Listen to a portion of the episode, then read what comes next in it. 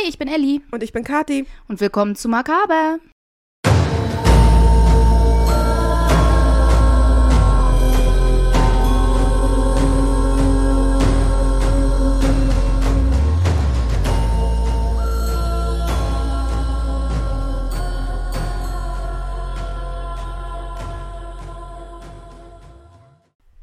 Willkommen zurück zu Berg und Hare Teil 2. Und wir waren stehen geblieben bei dem ein Opfer von ihnen, Mary Patterson, über die man tatsächlich relativ viel weiß, wenn man dann genau guckt und nicht einfach glaubt, dass sie eine Prostituierte war und dann sofort im Thema weitergeht. Ich muss allerdings auch eine kleine Korrektur machen von der letzten Episode. Wir hatten ja drüber gesprochen, was die Arbeiter durchschnittlich damals verdient haben. Ja. Und ich bin der Meinung, korrigiere mich, wenn ich jetzt falsch liege, dass ich 10 bis 12 Pfund gesagt habe im Jahr. Also quasi eine Leiche ist ein Jahresgehalt. Äh, ja. Ja. So, nur damals war es jetzt ja so, sie hatten noch Schilling, der dann irgendwann abgeschafft wurde, weil die Umrechnung richtig bescheuert ist von Schilling zu Pfund. Es ist nicht so wie Cent oder irgendwie so, wie, wie wir Ja. es heute haben, 100 Cent ein. Das war so ganz komisch. 20 Schilling war ein Pfund und ich hatte einen Umrechner, der tatsächlich falsch war, weil ich dann wissen wollte, wie viel diese Angabe aus diesem Bericht, Ja. was so der durchschnittliche Arbeiter verdient hat. Und der Umrechner war tatsächlich falsch. Das durchschnittliche Jahresgehalt eines Arbeiters von damals lag tatsächlich zwischen 5 und 10 Schilling die Woche. Ja. Also, und das bei 70 Stunden. Also, wenn 20 Schilling ein Pfund sind, haben sie 2 Pfund im Monat verdient. Also, Also mehr als das, äh, was ich letzte Folge gesagt Ja. hatte. Kannst du schätzen, Pi mal Daumen das Doppelte. also so 24 Pfund im Jahr. Ja, so Pi mal 20, 20, 20 ist so, glaube ich, ein ganz guter Durchschnitt, weil das auch mal ein bisschen unterschiedlich Plus, ist. minus. Also Mhm. nicht ganz so extrem, wie ich es dann letzte Folge gesagt habe, aber trotzdem sind zwei Leichen ein Jahresgehalt gewesen. Wenn du so willst. Ich wollte es nur noch mal korrigieren, weil ich mich echt geärgert habe, als ich gesehen habe, ähm, Dass der Umrechner falsch war. ja, Hm. und dann habe ich einfach selber nachgeguckt, wie viel von der Umrechnungstabelle von damals, wie viel tatsächlich ein Pfund war. Und wie gesagt, und dann selber einmal fix rechnen, kriegt man denn da gerade so noch hin. Ne? Gerade so Ja. mit den letzten Reserven an Mathematikkenntnissen. So. Ja, Das naja. ist so eine halbe Integralrechnung. Auf alle Fälle, was ich ja zuletzt gesagt hatte, ist, dass einige Opfer von Burke und Hare gar nicht identifiziert wurden. Nicht zu benennen waren. Die beiden sahen auch schon gar nicht mehr durch, wann sie überhaupt irgendwen vielleicht getötet haben. Also ist alles immer ziemlich verwirrend bei den beiden. Wir haben die nächsten paar Opfer, die ich nennen werde. Ich bin mir noch nicht mal hundertprozentig sicher, ob die Reihenfolge wirklich stimmt, Weil sie es selber nicht mehr wussten. weil sie es selber nicht mehr wussten. Aber das ist so die, die Reihenfolge, wie sie am häufigsten auftaucht, sagen wir es mal so. Hm. Über die meisten der nächsten Opfer ist allerdings nicht mehr allzu viel bekannt. Das Opfer, das sie höchstwahrscheinlich nach Mary Patterson getötet haben, war eine Frau namens Effie. Der Nachname ist unbekannt. Sie war in Old Town, im Stadtteil, wo die gelebt Mhm. haben, eine Bettlerin. Und äh, Burke kannte sie, weil sie sich immer ein kleines bisschen was verdient hat, dadurch, dass sie Lederreste verkauft hat. Ja. Und er war ja Schuster. Die Tätigkeit, die er übrigens weitergeführt hat, auch während ihres Leichenhandels, nennen wir es mal so. Mordserie Schrägstrich Leichenhandel. Genauso wie Harry ja auch weiterhin sein Haus vermietet hat und dadurch auch Mieteinnahmen hatte. Beziehungsweise das Zimmer in seinem Haus vermietet hat. Sie mussten ja den, weiß ich nicht, Schein wahren? Ja, keine Ahnung, aber mehr Geld ist immer besser, ne? Immer. Ich nehme auch mehr Geld. Auf alle Fälle, wie gesagt, daher kannte Burke sie auch und es war nicht so, dass sie total unbekannt war, weil sie ja nun mal eine Bettlerin war, war auf den Straßen unterwegs. Ja. Und eines Morgens lud Burke sie dann zu einigen Drinks ein. Das ist eine gängige Methode. Ja. Sie schlief im Stall, Schrägstrich im Stroh ein. Ich habe das nicht so richtig verstanden. Manche sagten im Stroh, andere sagten im Stall. Wenn steht Stroh, könnte genauso gut gemeint sein, sie war mit den beiden im Haus, weil die Matratzen, die sie dort hatten, aus Stroh waren. Ja, nicht so wie heute. Richtig, und bei anderen stand der Stall. Nun weiß ich nicht, ob sie im Stall oder im Haus gestorben ist. Also, mh. auf alle Fälle ist sie volltrunken eingeschlafen und Burke und Hare haben sie im Schlaf erstickt, auf ihre übliche Weise. Sie war schon eine ältere Frau. Ich bezweifle, dass sie sich groß werden konnte, selbst wenn sie nicht total betrunken gewesen wäre. Ja. Auch für sie bekamen sie wieder 10 Pfund. Mehr als für, für, für. Für Mary. Ja. Und das ist so faszinierend. Und ich vermute tatsächlich, dass der Preis für Mary falsch ist. Aber Burke hat ja sein tolles Heftlein geführt. Ja. Und ich vermute, dass er selber das alles durcheinander gehauen hat. Und deswegen, wird, er hat da teilweise auch geschrieben, ja, so und so viel haben wir dann bekommen und so und so das ist untereinander aufgeteilt. Und ich gebe das jetzt aber pro Opfer noch nicht mal an, weil ich bezweifle, dass sogar das stimmt. Wenn er die Opfer schon durcheinander haut und Mary, die ja so schön war und wo der Nox so, so verknallt in ihre Leiche war, Was echt äh, gruselig ist. Aha. Da hat er nur acht gezahlt und für die, zehn- wie gesagt, also ich weiß nicht, manchmal war es allerdings auch nicht Nox, der die Leichen entgegengenommen hat, sondern irgendwelche Assistenten oder Studenten von ihm. Und die haben dann mitunter nicht diskutieren lassen, was den Preis angeht. Vielleicht war das auch so eine Situation. Ja. Es gab einen Sommerpreis Und es gab einen Winterpreis. und einen ja, Winterpreis. wir ja. Acht Pfund, zehn Pfund. Aber Effie ist ja nicht lange nach Mary gestorben. Ja. Und Mary ist im Frühjahr gestorben. Also so ein bisschen, sie haben im April gestorben. Also ist so ein bisschen, Mhm. ja. Und dass Mary da gestorben ist, das steht ja definitiv fest. Sie ist ja von dem Reformhaus. Entlassen worden. ja. Und am Tag drauf wurde sie umgebracht von den beiden. Ja. Also von daher ist das ja ziemlich klar. Auf alle Fälle finde ich an dieser Stelle auch sehr interessant, oftmals, wenn man das so liest, werden Burke und Hare dargestellt wie zwei Männer, die ganz genau kalkuliert sich überlegt haben, wen nehme ich mir jetzt als nächstes Opfer. Wer wird nicht vermisst? Mary würde nicht vermisst werden, außer von Jeanette, ihrer Freundin, womit sie wahrscheinlich noch nicht mal gerechnet haben. Die war ja jetzt jahrelang äh, in einem, ich wollte gerade sagen. Arbeiterhaus, aber offiziell war es ja ein Reformhaus. Und von daher, die wird ja keiner vermissen, was ja noch nicht mal hundertprozentig falsch war Ja. wenn Janet nicht gewesen wäre, die ja immer noch nach ihr gesucht hat. Und sie wussten, die Leichen verschwinden mehr oder weniger sofort, dadurch, dass sie sie an Nox verkaufen. Es war ja jetzt nicht so wie andere Mörder, die gucken mussten, scheiße, wo lasse ich jetzt die Leiche, damit ich nicht erwischt werde. Das war ihr ganzes Geschäft, die Leichen zu verkaufen. Also, sie waren sich, glaube ich, auch ziemlich sicher, dass sie nicht ertappt werden würden. Weil sie sich gezielt Opfer suchten, die nicht so vermisst werden. Und eine Ja, Bettlerin aber- wird halt auch nicht. Ja, aber trotzdem, das sind Opfer gewesen, die, gut, Mary jetzt nicht, aber die Verbindungen zu den beiden hatten, so wie Effie kennt Burke. Burke hat Ja. regelmäßig von ihr Leder gekauft. Weißt du, oder wie Abigail Simpson, die ja auch bekannt war an den Straßen und so. Also es war so ein bisschen, hm. Naja, genauso aber wenn, wie, aber wenn, genauso aber wie das die Problem beiden. ist, wenn sie keiner vermisst meldet. ja, aber genauso wie die beiden Mieter, die äh, offiziell bei Hare eingemietet waren, die sie getötet haben. Also es ist so ein bisschen, ich, pff, Wenn sie keiner vermisst meldet, dann ja. geht auch keiner dem nach. Ja, ja gut, andererseits wiederum, ich, ich glaube, ich finde sie so richtig kalkuliert nicht. Aber wie auch immer. Ach so, ein gutes Beispiel dafür ist tatsächlich das nächste Opfer. Keine Ahnung, wie sie heißt, die arme Frau. Und das ist so das perfekte Beispiel für mich, dass sie eben nicht vorsichtig war. Eines Morgens, Burke ist unterwegs in den Straßen, sieht er die Polizei, die zwei Polizisten, eine volltrunkene Frau, in den Wagen laden wollen und ins, ins äh, naja, wir würden heute sagen Polizeipräsidium bringen wollen, aber quasi sie ins Gefängnis zu bringen, Ja. damit sie in der Gefängniszelle ihren Schlaf aus, äh, ihren Rausch ausschlafen kann. Ja. Wir Und würden sagen, Ausnüchterungszelle heute. Richtig, genau. Und während die Polizisten versucht haben, sie in den Wagen zu befördern, was natürlich sehr schwierig ist, wenn da eine betrunkene Frau ist, die sich dann eventuell noch wehrt. Und Burke ist dann hin und hat gesagt, hey, ich kenne sie, ich weiß, wo sie wohnt, ich bringe sie nach Hause, ihr müsst euch hierüber keine Gedanken machen. Das ist mutig. Äh, Wie gesagt, deswegen bin ich nicht der Meinung, dass sie sonderlich überlegt gehandelt haben, sondern Burke hat nur gesehen, hey, da ist eine Frau, die ist sowieso schon total besoffen. Die schleppe ich jetzt nach Hause, Herr kommt vorbei, Dann bringen wir und sie dann um bringen und wir sie um und dann haben wir die nächsten 10 Pfund. Also, ja. Das, das ist wirklich mutig. Ja. Und, und, äh, das Ding ist, die Polizisten haben ihr die auch mitgegeben. Also, das war das nächste Opfer. Sie haben 10 Pfund für sie bekommen.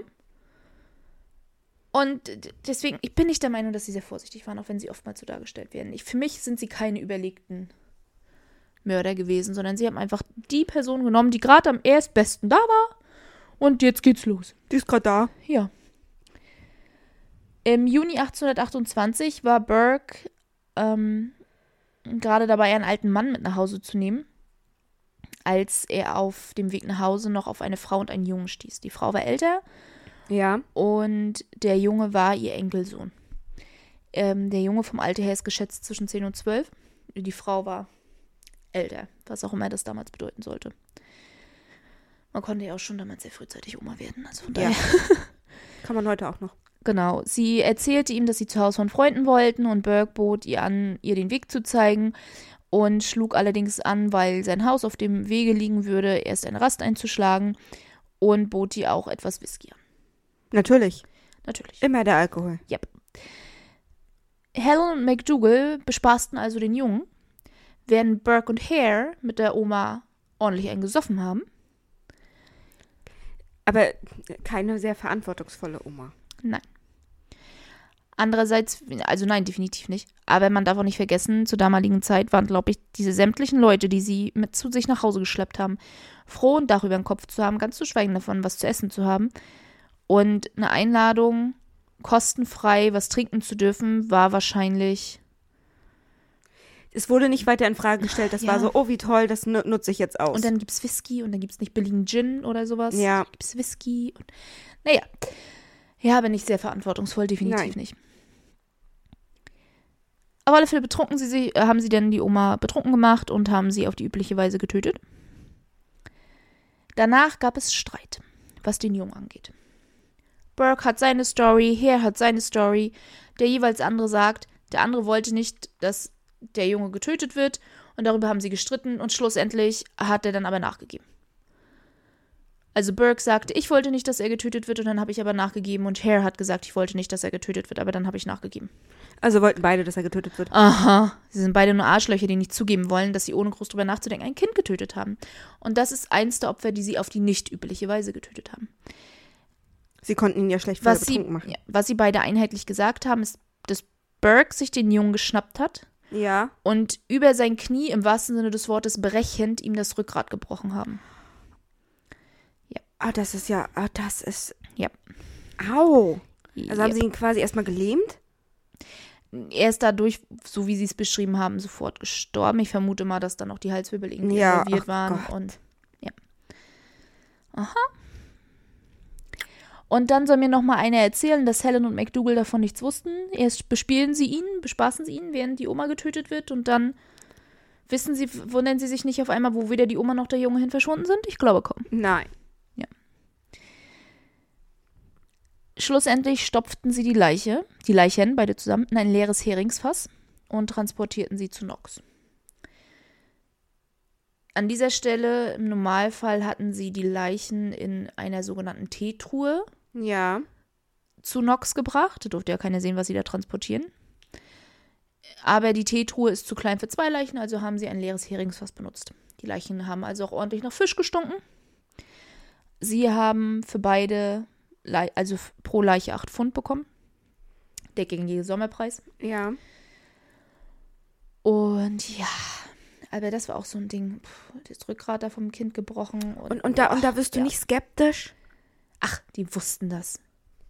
Und ganz ehrlich, die wussten das. Ja, Nox also- wusste, was da Du passiert. kannst mir nicht sagen, dass er das nicht wusste. Ah, Bullshit. Super frische Leichen landen da ständig bei ihm, die offensichtlich bisher noch nicht beerdigt worden waren. Vor allem von den beiden gleichen Typen. Immer wieder, der wusste das. Er wusste es. Später im Juni 1828 besuchten Burke und McDougal Verwandtschaft von ihr. Ja. Ähm, als sie dann wiederkam, stellte Burke fest, dass Hare in seiner Abwesenheit gemordet und die Leichen alleine verkauft hat. Jetzt ist wiederum er Diskussion. Ja, jetzt ist wiederum Diskussion gewesen, wie viele hat er tatsächlich getötet. Äh, Manche Un Unterlagen sagen einer, manche Unterlagen sagen zwei. Und auf alle Fälle hat er mindestens, ähm, mindestens eine Person getötet. Ja, Pepe schmollt. Pepe ist unzufrieden. Wir hatten das Wochenende Besuch von meiner Familie und der hatte nicht so viel Aufmerksamkeit, wie er sich gewünscht hatte. Und jetzt machen wir Podcast. Er liegt hier daneben und schmollt. Gesicht in der Couch. ähm, ja. Auf alle Fälle, dadurch, dass Hare dann ja alleine getötet hat und alleine Geld kassiert hat, gab es Streit über Geld. Natürlich. Und die Reaktion war, dass Burke und McDougal ausgezogen sind, sind in ein anderes Haus gezogen, bei dem sie dann auch ihr eigenes Zimmer mitunter vermietet haben, also das zum zweiten Mordschauplatz teilweise jetzt wird. Ja. Burke und Hare haben ihre Mordserie aber trotzdem mehr oder weniger zusammen fort, weiter fortgeführt. Auch wenn sie jetzt Getrennt leben. getrennt leben. ja, getrennt leben. Das hört Sie sich haben sich scheiden an. Ja. Aber ja, Ja, sie, sie leben jetzt getrennt. eine Mrs. Ulster verschwand, als sie Burkes neuen, neue, Ugh, als sie Burkes neuen Vermieter besuchte, dem das Haus gehörte. Es wird vermutet, dass sie eins der Opfer ist. Aber hm, sie ist verschwunden. Wir wissen es nicht Richtig. genau. Unterm Strich haben sie mindestens 16 Leute getötet, aber die meisten Namen sind unbekannt. Aber das ist eine der Vermutungen, dass sie eins der Opfer war. Anne McDougall, eine Verwandte von Helen, besuchte sie und Burke. Hare übernahm diesen Mord. Burke hat ihn nämlich darum gebeten, da sie zu eng befreundet gewesen wären. Sie haben 10 Pfund für sie bekommen. Er hat die Verwandte seiner quasi Mhm. Frau ermorden lassen, weil sie zu eng befreundet sind. Ja, also er war ja mit Anne selbst befreundet und ja, es ist okay, dass sie getötet wird, aber ich möchte es nicht selber tun. Herr, übernimm du das mal. Ich vermute einfach, dass McDougal, sei, also seine Fastfrau, irgendeinen Streit mit Anne hatte oder dass die Burke Avancen gemacht hat oder was auch immer und dann wurde beschlossen, die wird jetzt beseitigt und Burke wollte es aber nicht selber tun. Deswegen hat sie ja gemacht. Wie auch immer. Schlussendlich haben sie es ja doch immer zusammen gemacht. Ja. Hare traf Mary Haldane in den Straßen von Old Town und brachte sie ins Haus und machte sie betrunken. Natürlich. So das übliche Verfahren. Andere Quellen wiederum sagten, dass sie schon bereits betrunken in, in den Straßen umherlief, sich in den Stall des Hauses verirrt hat, dort eingeschlafen ist und Hare sie dort gefunden hat und dort umgebracht hat. Traue ich ihm auch Mhm. zu. Unklar ist, wie viel Knox für sie bezahlt hat. Sie taucht nicht in Burkes Buch auf. Ja. Auch Marys Tochter wurde ein Opfer von den beiden. Und hier ist die Story ein bisschen verwirrend. Deswegen. Sie hatte zwei oder drei Töchter. Das ist nicht genau klar. Eine von den Töchtern auf alle Fälle war für Diebstahl 14 Jahre nach Australien deportiert worden.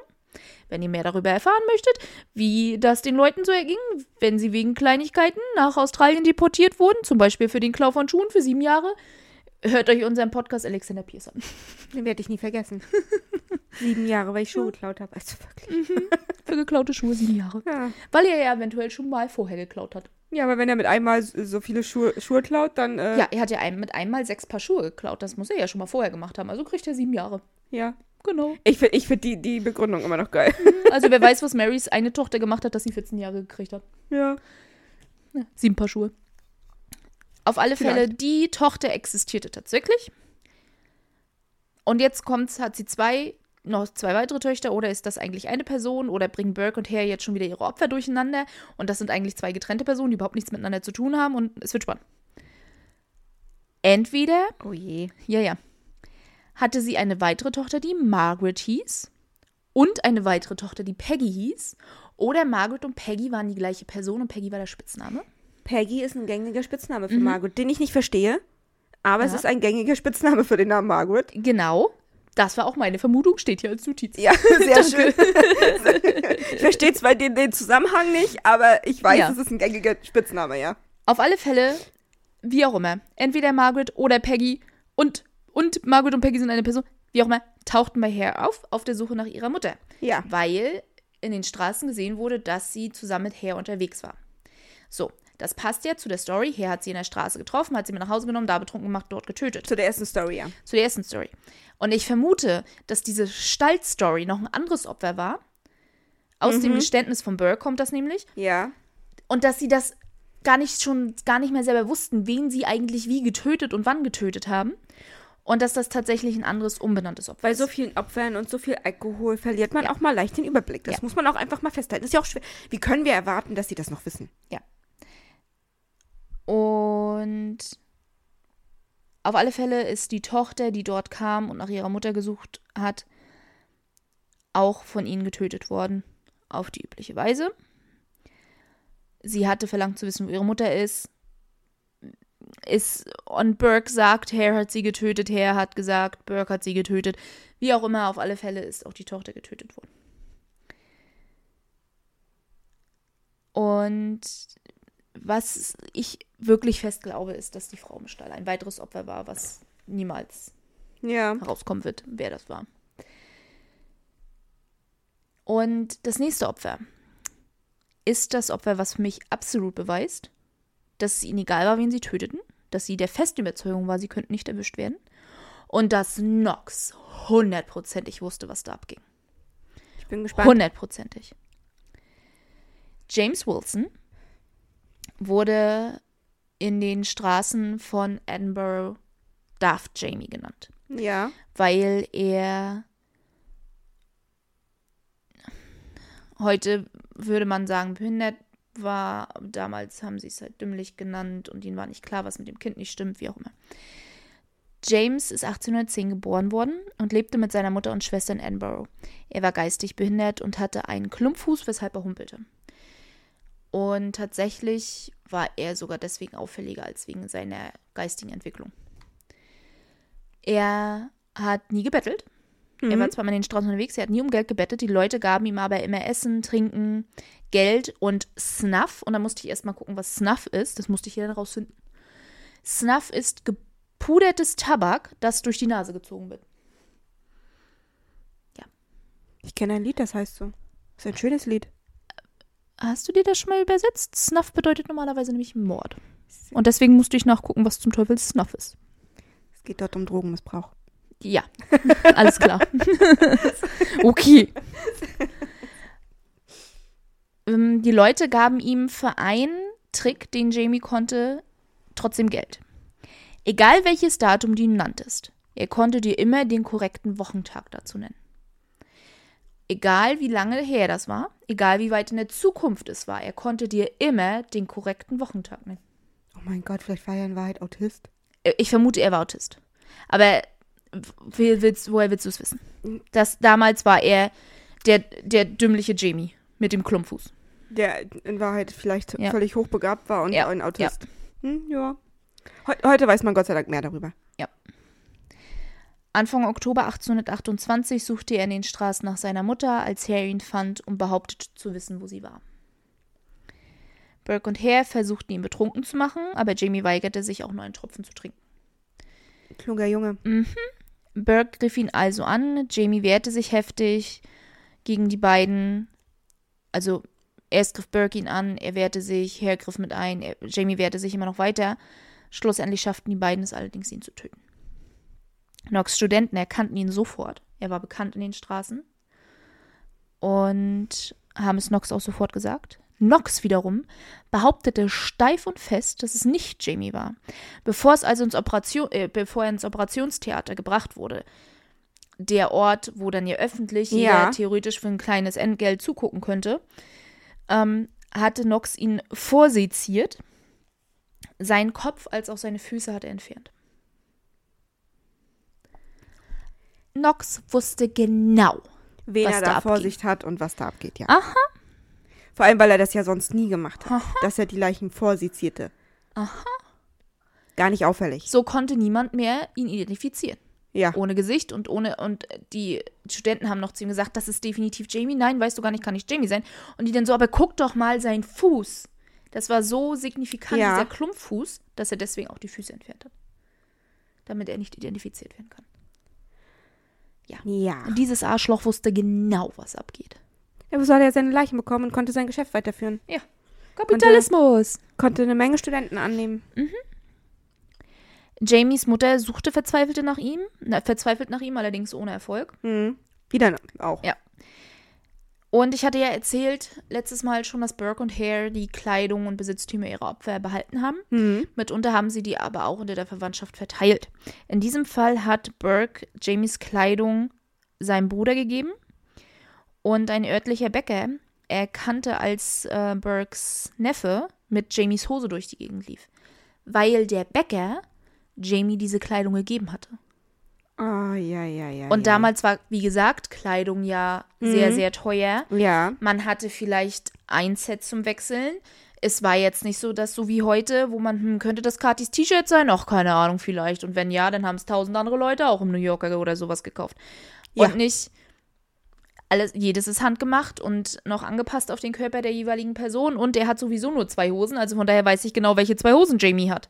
Vor allem guck dir den Großteil meiner T-Shirts an. Sie sind schwarz und simpel. Ja. Das war natürlich dann sehr auffällig. Der Bäcker Ja. hat das auch gemeldet. Es verlief erstmal mehr oder weniger im Sande, kam aber natürlich wieder auf. Margaret, oh Gott, Doherty war ihr letztes Opfer. Ihr Geburtsdatum ist unbekannt, aber vermutlich zwischen 1780 und 1790. Ihr Mädchenname war Campbell und sie stammte aus Donegal, Irland. Ja. Sie lebte seit einiger Zeit in Glasgow und war nach Edinburgh gekommen, um nach ihrem lange vermissten Sohn zu suchen. In vielen Quellen wird, sie Mary genannt, äh, das war aber ihr Spitzname, äh, war aber noch nicht mal ihr Spitzname, ihr Spitzname war Maggie. Mhm. Ich vermute mal, dass sie mal wieder mit den ganzen anderen Marys, die die beiden getötet haben, einfach durcheinander gebracht wird. Am 31. Oktober 1828, ja, Halloween, traf sie Burke in Reimers Laden. Reimers war so wie so eine Art Bedarfsladen, in dem es allen möglichen Krimskrams gab, von Lebensmitteln über Alkohol bis hin zu Haushaltsdingen, die man brauchte. Und sie war gerade dabei, Erkundungen nach ihrem Sohn anzustellen und befragte die Leute, die in dem Laden ein- und ausgingen. Burke hörte ihren Namen und gaukelte ihr vor, dass er mütterlicherseits mit ihr verwandt wäre. Ja. Lud sie daraufhin zu sich ein. Äh, Burke selbst, Burke und McDougal hatten zu dem Zeitpunkt bereits zwei Mieter in ihrem Zimmer, den ehemaligen Soldaten James Gray und dessen Frau Anne. Sie überzeugten die beiden, die Nacht bei Hare zu verbringen, damit sie das Familientreffen ja feiern könnten. Hare kam dann daraufhin zu Burke. Ja. Sie töteten Margaret auf ihre übliche Weise. Die Nachbarn hörten Schreie, riefen auch die Polizei, allerdings kam niemand. James und Anne kehrten am nächsten Morgen zurück und fragten nach Margaret. Die Antwort, die McDougal ihnen gegeben hätte, war, dass sie Margaret aus dem Haus geschmissen hat, weil sie zu freundlich zu Burke gewesen wäre. Definition, sie hat sich an meinen Mann rangemacht und dann habe ich sie auf die Straße gesetzt. Ja. Das ist durchaus was, was ja auch geglaubt wurde. Also das wurde nicht angezweifelt. Allerdings, und da waren die beiden nicht ganz so schlau, hat Burke Anne daran gehindert, sich dem Bett zu nähern, das für die Gäste bestimmt war in dem Zimmer. Anne hatte dort aber noch einen ihrer Strümpfe zu liegen. Den wollte sie eigentlich dort nur wegnehmen. Burke, geh nicht an das Bett ran. Das, war, das kam den beiden gleich so ganz komisch vor.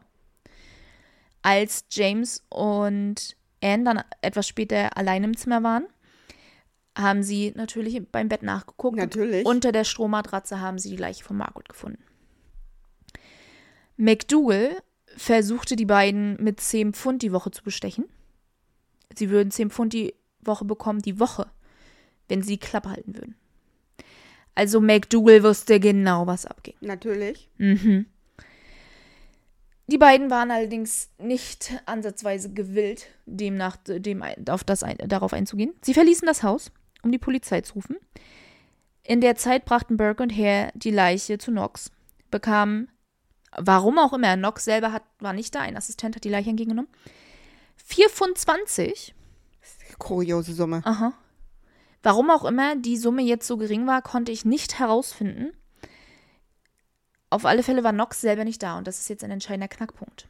Normalerweise war es so, die Leichen wurden morgens zu ihm gebracht und noch am gleichen Tag würde die Sezierung stattfinden und danach würde die Leiche beerdigt werden. Ja. Das, was von ihr übrig war. Dadurch, dass Knox an dem Tag nicht da war, ist das nicht sofort passiert. Weil er nicht unterrichtet hat. Richtig. James Gray kam dann mit, weil sie ja zur Polizei gegangen waren, mit Sergeant John Fisher zurück. Die Leiche war natürlich im Haus nicht mehr auffindbar. Am Tag darauf, dem 2. November 1828, machte sich die Polizei auf zu Knox. Mit dessen Assistenten wurde Margaret in der Teetruhe gefunden, Ja. die Burke und Hare dort abgegeben hatten mit der Leiche. Die beiden haben, Burke und Hare, in der gesamten Zeit in der sie gemordet haben, ein Minimum von 102 Pfund und 10 Pence verdient. Wie gesagt, Minimum Burke hat zwischendurch alleine gemordet, daher ist das auch nicht so hundertprozentig sicher. Wir haben nicht für jedes Opfer die genaue Anzahl, was sie erhalten haben. Sie selber haben schon gar nicht mehr durchgesehen, wie viele Leute sie eigentlich umgebracht haben und so weiter und so fort. Nehmen wir aber an, es waren halt diese Minimum 102 Pfund, dann sind das umgerechnet ca. 14.000, die sie in mh, hm, Dreivierteljahr, nee, elf Monate ungefähr verdient haben. Ja. Also, ne? Hat sich gelohnt, würde ich sagen. Ja, ich würde auch sagen, ne? Ja. Vor allem 102 Pfund, wenn du normalerweise ein Maximum von 20 Pfund als Arbeiter im Jahr verdient hast, ist schon, ne? Ja. Selbst wenn sie 50-50 ja gemacht haben, war das schon, ja, Rentabel. definitiv. Burke und, äh, die Polizei befragte Burke und McDougal separat. Die waren nicht darauf eingestellt, dass sie jemals erwischt werden würden. Eindeutig nicht. Ihre Alibis waren nicht sehr gut aufeinander abgestimmt.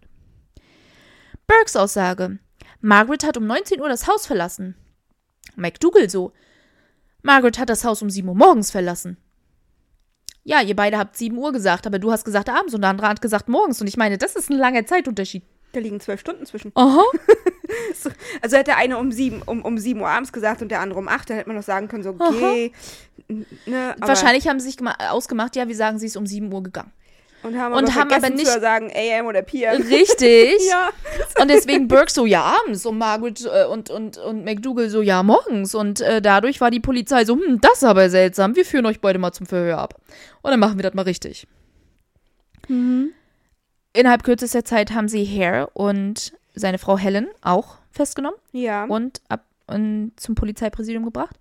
Die vier hatten offensichtlich ihre Story nicht gut geplant. Also nicht nur hatten sie, hatten Burke und McDougal das Alibi von der Acht, Nacht vorher nicht geplant, obwohl sie wussten, dass die Grace die Leiche gefunden haben. Nein. Insgesamt hatten sie keine vernünftige Story für alles, was passiert ist in den letzten elf Monaten. Sie haben nichts geplant, ganz offensichtlich nicht. Herr hat nämlich erzählt, wir haben uns noch nie getroffen, ich kenne die überhaupt nicht. er hat bei ihnen gewohnt. Aha. Burke nur so, ja, Herr war mein Schusterkunde und hat beim letzten Mal eine Teetruhe mitgebracht. Mhm. Und McDougal so, ja, wir sind befreundet. Aha. Läuft, oder? War top geplant von den vier. Mehr kann ich dazu nicht sagen. Das ist, war wirklich cool, der. Also, also spätestens jetzt weiß man, da lag keine, keinerlei Kalkül hinter. Äh, nicht mal ein bisschen. Weil sonst hast du alles durchgedacht. Du bist Yep. Yep. sämtliche Alibis, sämtliche Geschichten, Aha. woher wir uns kennen, ob wir uns überhaupt kennen.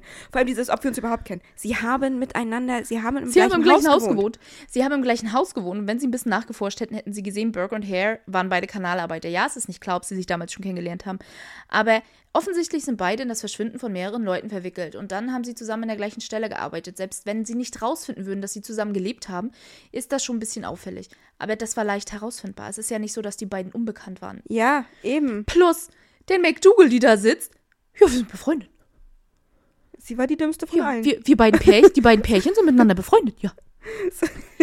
Ich glaube, sie war noch nicht mal die dümmste von allen. Ich glaube, das Problem war tatsächlich, sie haben nie darüber gesprochen, was machen wir, wenn wir erwischt werden? Was ist unsere Story? Und sie war wahrscheinlich auf dem Trichter, okay, ich bleibe so nah an der Wahrheit wie möglich.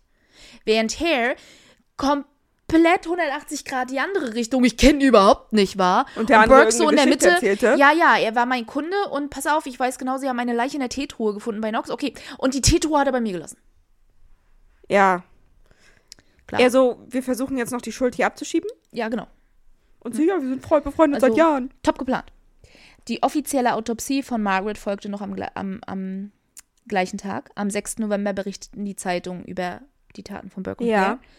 Janet Brown, die Freundin von Mary Patterson, die ja ähm, verzweifelt lange nach ihr gesucht hatte bis zur Beerdigung, die der andere Arzt organisiert Ja. hatte, ging daraufhin zur Polizei. Die Polizei hatte sämtliche Kleidungsstücke, Besitztümer etc., die sie im Haus von Burke und Hare gefunden haben, ausgebreitet, damit die Leute kommen konnten, um sich diese Dinge anzusehen. Und dort hat sie dann einwandfrei die Kleidung von Mary Hm. identifizieren So können. wie sie haben sie es ja hier in Deutschland mit Fritz Hamann auch gemacht. Hm. dass sie dann sagen konnten, okay, das ist wieder ein Opfer, das ist noch ein Opfer. Die Bevölkerung war wütend. Mhm. Sie verlangten Bestrafung von allen Vieren und von Dr. Knox. Zu Recht. Zu Recht, absolut, hundertprozentig.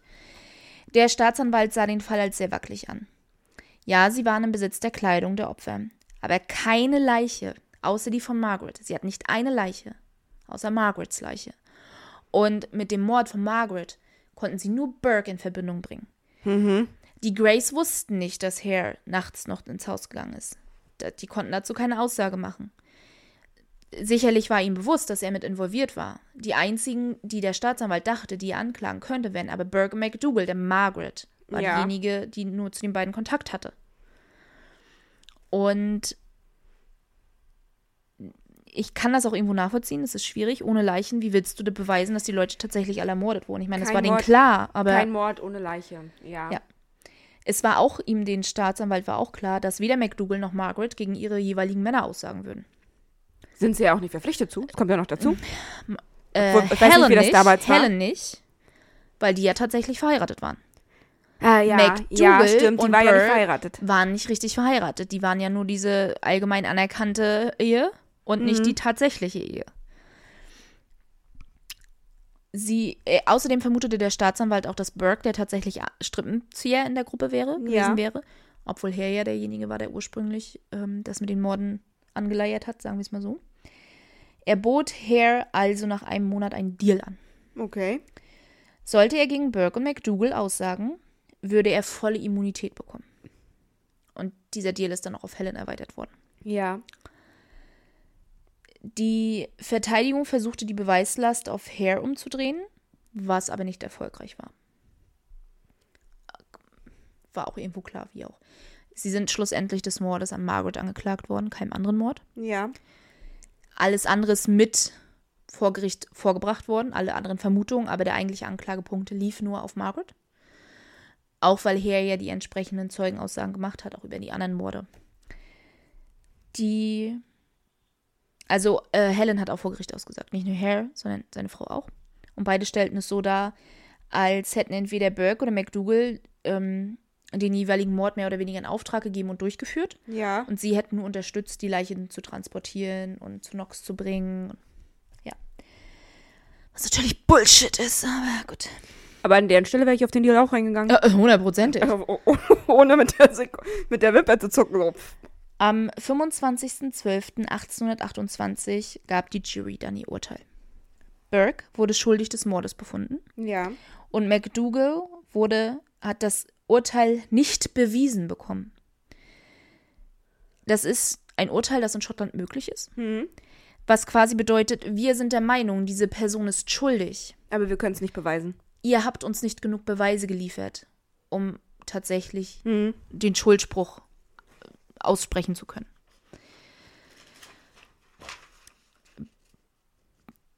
Ähm, die Verkündung des Urteils, bei der Verkündung des Urteils weinte Burke. Offensichtlich vor Glück, denn er war sehr froh darüber, dass McDougal nicht hingerichtet werden würde. Hm. Er machte auch so einen Kommentar wie von wegen, du bist dem entkommen oder du bist der Verurteilung entkommen oder irgendwie so in die Richtung. So einen Kommentar machte er auch zu ihr. Zu ihrer eigenen Sicherheit wurden die beiden an dem Tag nochmal im Gefängnis verwahrt, weil die Bevölkerung war in Aufruhr. Ja. Und das würde sie auch noch eine ganze Weile bleiben. Burke ist am nächsten Tag in die Todeszelle transportiert worden. McDougal durfte ihn nicht mehr danach im Gefängnis besuchen, obwohl sie es beantragt hatte. Zurück in ihrem Haus erwartete sie ein wütender Mob. Die Polizei musste kommen, damit sie sicheres Geleit aus der Stadt herausbekommen konnte. Sie ging nach Newcastle in England, aber die Morde waren im ganzen Land bekannt. Und auch hier bildete sich nach einer kurzen Zeit wiederum ein Mob, der versucht hatte, ihr was anzutun. Sie konnte der Stadt wiederum entkommen und reist, und jetzt wird es ein bisschen spannend, es ist nicht hundertprozentig klar, was passierte. Sie reiste wohl nach Australien und starb dort 40 Jahre später, aber so richtig hundertprozentig ist das nicht klar. Die Leute haben also versucht, Selbstjustiz. Yep, mehrfach. Mhm. Äh, Burke wurde am 28. Januar 1829 durch Erhängen hingerichtet. Nach der Verurteilung legte, also nach seiner Verurteilung, zwischen, dem, zwischen seiner Verurteilung und der Hinrichtung war Ja. ja ein Monat. Und in der Zeit legte er zwei detaillierte Geständnisse ab. In denen hat er 16 Morde gestanden, die durch ihn und Hare begangen worden sind. Er brachte, wie gesagt, allerdings die Morde durcheinander, die Opfer durcheinander, die Namen durcheinander. Teilweise wusste er keine Namen und ja, also Jede Menge Alkohol kann das verursachen. jede Menge Alkohol und ich glaube auch ein komplettes Desinteresse, wer diese Personen eigentlich tatsächlich waren. Für ihn war das Es nur ging dann jemand, um Geld. Es, Jemand- war, es war für ihn einfach nur eine sichere Einkommensquelle. jemand und- den er leicht beseitigen konnte und das war alles, was wichtig war. Her ging es ja genauso, er konnte auch keine genaueren Aussagen treffen. Also, als er auf dem Schafott stand, verlangte die Menge, dass auch Hare und Knox hängen sollten. Zu Recht? Zu Recht. Im Anschluss wurde sein Leichnam durch Alexander Monroe III. Ich fand das nur so lustig, sein Name, deswegen musste ich ihn erwähnen. In dem anatomischen Saal der Uni von Edinburgh seziert. Karma. Yep, er hatte also das gleiche Schicksal wie viele seiner Opfer, allerdings ging es noch einen ganzen Schritt weiter. Seine Totenmaske wird noch heute im Royal College of Surgeons aufbewahrt, also dem Royalen, der Royalen Universität der Chirurgen, Mhm. Ebenso wie eine aus seiner Haut angefertigten Brieftasche. Das ist makaber. So ein bisschen. Das, ne? das, das findest ja selbst ich makaber. Es wurde ebenfalls ein Notizbuch aus seiner Haut angefertigt. Ein Notizbuch? Ein, ein Notizbuch. Ein, ein Notizbuch. Ja. Ja, dachte ich mir. Ja, das übrigens auch im kleinsten Museum der Welt ist.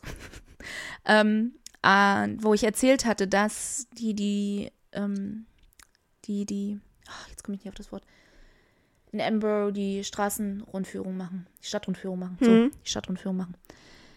Die haben so eine, eine von den Organisationen hat, in Anführungsstrichen, das kleinste Museum der Welt, was ausschließlich als Burkes Notizbuch besteht und sie haben drumherum einen Kasten gebaut und ja, sie hatten das damals ersteigert Mhm. als es irgendwann mal verkauft wurde. Sein Skelett befindet sich im, der, im Edinburgh University Museum. Also er ist niemals zur Ruhe gebettet worden. Und ich finde es jetzt nicht so schlimm, muss ich mal ganz ehrlich sagen. Ja, aber, aber ich verstehe da tatsächlich die Menschheit nicht. Warum bewahren wir sowas auf? Ja, weiß ich nicht, wieso machst du überhaupt eine Brieftasche aus Haut? Aber er, also er war ein Serienmörder, makabre Faszination und ich meine, Weil das hat nichts damit zu tun, dass wir versuchen zu verstehen, Nein. was in seinem Gehirn schiefgelaufen Nein. ist, damit es so weit kommt. Nein. Weil das, das finde ich dann immer noch eine andere Sache, wenn wir du, das Gehirn auseinandernehmen oder so, ne? in Frankreich, da sind sie, ist jemand mit der Guillotine getötet worden und hinterher haben die Leute ihre Taschentücher erstmal in dessen Blut getränkt und so eine Sachen.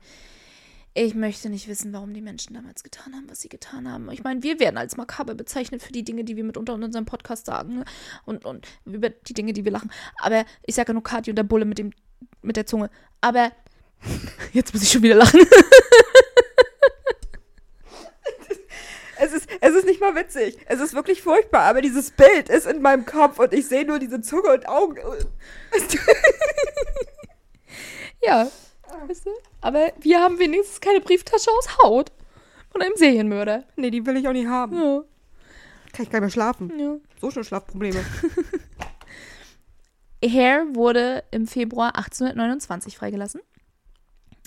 Er, auch er, wo, bekam erst sicheres Geleit aus Edinburgh heraus. Danach verschwindet er aus allen legitimen Quellen. Kannst du es ihm verübeln? Mm-mm, pass auf. Es wurde gemunkelt, dass er von einem Lynchmob in eine Kalkgrube geworfen worden war und deshalb aus allen Büchern verschwand, nennen wir es mal so. Was ich noch gar nicht mal für so unwahrscheinlich halte. Sie waren sehr wütend. Daher, ich glaube das tatsächlich. Ich glaube tatsächlich, dass da ein Lynchmob ihn aufgeknüpft hat irgendwo und dann haben sie die Leiche. Und wie gesagt, Kalk Und- ist immer sehr schädlich für Leichen. Sie waren klüger als, als er und äh, Ja. Burke. Genau. Äh, Eine andere total beliebte Story ist, dass er in seinem hohen Alter blind geworden ist und als Bettler in London unterwegs war. Ich glaube, die Story mit dem Lynchmob, das erklärt das so, Burke verlässt Edinburgh, Hare verlässt Edinburgh und danach ist nie wieder was von ihm gehört und gesehen. Von daher gehe ich aus, es war ein Lynchmob. Weil man bedenkt, dass, dass ähm, McDougal solche Probleme hatte. Mhm. Er hätte viel größere gehabt. Mhm. Also egal, wohin er gegangen wäre, Definitiv. man hätte ihn verfolgt. Definitiv. Und die Bilder gingen ja trotzdem, also die Leute kannten ja trotzdem sein Gesicht. Ja, na, die Zeichnungen von den beiden sind Ja. veröffentlicht worden. Ne? Es gab, wurden ähm, Skizzen angefertigt von Sie, ihnen. kan und von sie kannten ja offensichtlich auch McDougalls Gesicht. Also Ja. Von daher, definitiv, ich, ich, also nicht definitiv, aber ich gehe davon aus, dass mit dem Lynchmob stimmt. Und auch das mit der Kalkgrube stimmt. Denn wie wir jetzt durch mehrere Täter, Bell Gunness, äh, John Wayne Gacy gelernt haben, Kalk zersetzt Leichen extrem schnell. Ja. Also ja. Und es wird den vermutlich auch keiner groß äh, gesucht haben. Nö. Gott sei Dank, der ist weg. Margaret Hare verschwand auch aus den Geschichtsbüchern. Den Gerüchten zufolge ging sie zurück nach Irland. Auch da besteht natürlich die Möglichkeit, dass es da einen kleinen Mob gegeben hat. Allerdings ist sie von den Vieren immer äh, nicht als Täterin zwingend dargestellt worden. Vielleicht jemand, der nicht, dem nicht unbewusst war, was tatsächlich passierte, aber die definitiv weniger involviert war als McDougal. Und ähm, von daher kann das stimmen, dass sie zurück nach Irland gegangen ist. Eventuell gab es auch da einen Lynchmob. Kann ja auch nicht anzweifeln, aber ja. Knox übrigens hatte noch nicht mal vor Gericht aussagen müssen. Er hat die ganzen Leichen gekauft. Aha. Er musste keine Aussage vor Gericht treffen. Und er ist auch nie angeklagt worden für seine Involvierung in die ganze Geschichte. Weil er die Leichen nur gekauft hat. Er hat sie ja nicht getötet. Er wusste ja aber, was mit den Leichen Ja, passiert natürlich. ist. Also, Bullshit. Du kannst mir nicht erzählen, dass er das nicht gewusst Weiß hat. ich aber, nicht. aber das 14 Problem von wird vielleicht 16 auf die gleiche Weise getötet. zu Mhm. beweisen, dass er es wusste. Naja, in Anbetracht der Tatsache, dass seine Studenten ja erzähl, gesagt haben, hey, das ist Jamie, nein, das ist nicht Jamie, Kopf ab, Füße ab, jetzt könnt ihr ihn reinrollen. Mhm. Bullshit. Im Februar 1829 fand sich ein Mob vor seinem Haus zusammen Überraschung. und knüpften eine Puppe auf, die ihn darstellen sollte. Mhm. Immer wieder fanden sich Gruppen von Protestlern ein, die verlangten, dass er zur Verantwortung gezogen werden sollte. Mhm. Kann ich total verstehen. Die Anzahl seiner Studenten ging sehr stark zurück. Seine Einnahmen waren daher sehr gering. Im Juni 1831 verlor er auch das Amt als Kurator in seinem eigenen Museum, das er ja gegründet hatte, das Anatomiemuseum.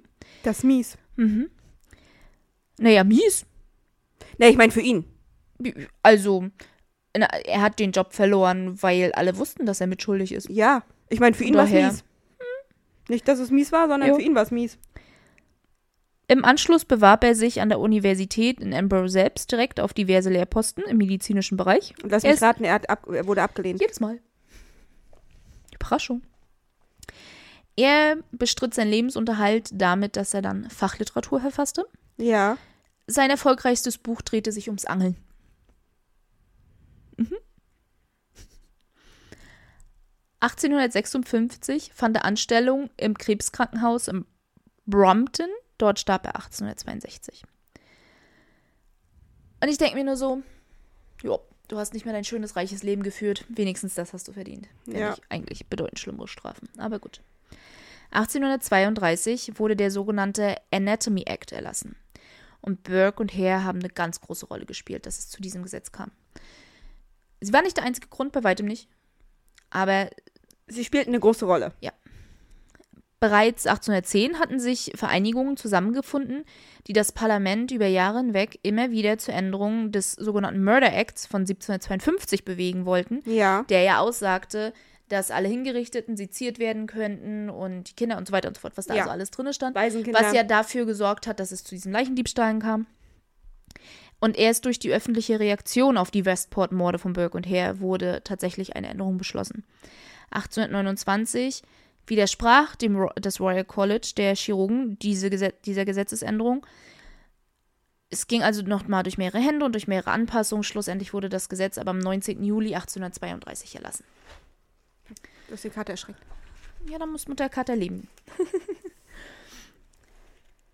das Gesetz besagte, dass jeder, der Anatomie praktizieren möchte, eine Lizenz beim Home Secretary beantragen muss. Der Home Secretary ist quasi sowas wie unser Innenminister. Ja. Das ist so das am ehesten, was man damit vergleichen kann.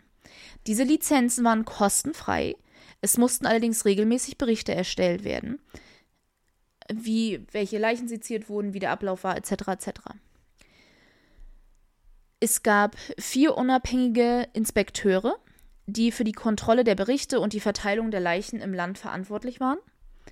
Es gab je einen Inspekteur für London, einen für England und Wales, einen für Schottland und einen für Irland. Die Leichen, die seziert wurden, mussten gespendet werden, beziehungsweise die Besitzer der Leiche, und ich sag mal Besitzer in Anführungsstrichen, konnten die Leichen ausspenden, solange kein Angehöriger widersprach. Und wenn die Angehörigen haben das oftmals nach wie vor immer noch getan, um die Beerdigungskosten zu sparen. Ja. Leichen, die nicht beansprucht wurden, konnten ebenfalls seziert werden. Sprich, ähm, jemand ist auf der Waisenkinder. Straße vom Herzinfarkt umgekippt worden. Es ist nichts dabei, die Person identifizieren zu können. Niemand kam, um die Leiche zu beanspruchen und diese Leichen durften dann auch genutzt werden. Das hieß, es gab eine ganz genaue Liste, die diese vier Inspekteure alle bearbeitet haben. Und es ist ganz genau aufgelistet worden, wohin welche Leiche ging. Ja. Alle anderen Sezierungen waren nicht mehr gestattet. Das bedeutet, dass diese, diese Käufe von Leichen illegal wurden, was ja vorher nicht illegal war, der Kauf Ja. selbst. Und das auch ganz genau kontrolliert wurde in den Unterlagen der Ärzte. Und dadurch, dass das ja auch nach wie vor öffentlich war, diese Sezierung, war immer leicht nachzuvollziehen, haben sie tatsächlich nur gespendete Leichen benutzt. Wenn nicht, ist ihnen sofort diese Lizenz entzogen worden. Und von daher hat das tatsächlich ziemlich gut funktioniert. Noch heute ist dieses Gesetz mehr oder weniger intakt. Es gab natürlich über die Jahrhunderte diverse Anpassungen. Anpassungen, das ist klar. Und England und Wales haben ihren in eigenen Inspektor nicht mehr. Die haben quasi den Anatomy Act ersetzt 1984 mit dem sogenannten Tissue Act. Und diese Kontrollen und so weiter und die Verteilung erfolgt jetzt extern. Ähm, aber in den anderen Staaten, nenne ich es mal, von Großbritannien, ist es immer noch der Anatomy Act in Schottland und Nordirland. Durch Burke und Hare bildete sich übrigens auch der Begriff Burking. Burking ist, beschreibt quasi den Akt, wie die Opfer erstickt wurden. Dieses Mhm. Mit die Nase mit zwei Fingern zuhalten Und den und Kiefer den, zudrücken. den Mhm. Kiefer mit dem Daumen zudrücken und eine Person Setzt sich auf den Oberkörper. setzt sich auf den Oberkörper, beziehungsweise es müssen nicht zwei Personen machen, es kann ja auch eine Person alleine machen. Genau genommen könnte ich mich ja auch auf den Oberkörper setzen. Genau. Und. Ja. Ja. Richtig. Mhm. Tatsächlich ist das auch noch ein Begriff, der heute in der US-amerikanischen Rechtsprechung verwendet wird. Diese Art des Mordens. Mhm. Also noch heute haben Burke und Hare also Einfluss auf die Gesetze, die so unterwegs sind. Ja. Und das war's mit Burke und Hare. Und die beiden sind so eine Arschlöcher gewesen. Und es war so nervig, diesen Fall zu recherchieren, weil alle mir ständig was anderes erzählt haben. Und ich diesmal, normalerweise konnte ich mich ja wenigstens darauf verlassen, okay, die Zeitungen von damals haben vernünftig berichtet. Aber selbst das war ja nicht der Fall. Nee, weil die sagten so, Oh. boah, wie cool, da mal hier eine Geschichte draus. Ja, es ist ganz furchtbar. Also, Und eigentlich wissen wir auch nichts, also denken wir uns was aus. Ja. Oh, hier recherchieren, wer die Opfer waren. Nee, die war arm und die kommt aus Old Town, die war Prostituierte. Das nervt mich immer noch am meisten im ganzen Fall. Vor allem war ja wirklich na nachzuvollziehbar, wie Ja. das Leben abgelaufen ist, ne? Also, ja.